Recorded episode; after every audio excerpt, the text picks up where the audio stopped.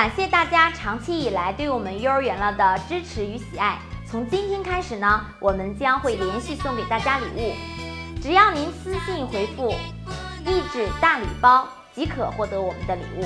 希望大家多多参与。大家好，欢迎收看幼儿园了。现在很多家长啊，从孩子小的时候就开始培养孩子的阅读习惯。好的阅读习惯呢，会提升孩子的气质和素养。但是在陪孩子阅读的过程中，家长一定不能讲这三句话，会毁掉孩子的阅读习惯。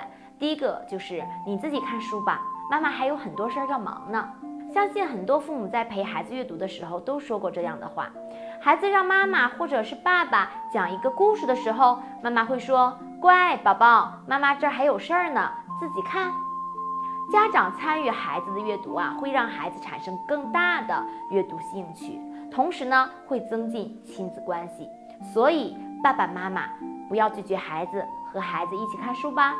第二个就是你别动，我给你选书。很多家长把自己希望孩子看的书呢强加给孩子，不管孩子愿不愿意看，有没有兴趣看。孩子刚开始接触图书，有了想要看的类型和欲望。这个时候呢，家长要尊重孩子的选择，而不是家长替孩子做选择。孩子有了对图书的兴趣，才是培养阅读习惯的第一步。第三点就是，我给你讲，你听着。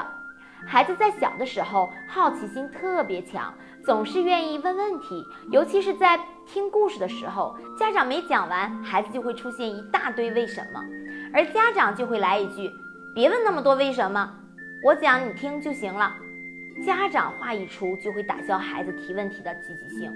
家长应该尊重孩子所提出的问题，并给予回答，这才是最正确的做法。如果家长陪孩子阅读时说过这样的话，那就要改改了。好了，今天我们就说到这里，感谢您的点赞和转发，我们下次见，拜拜。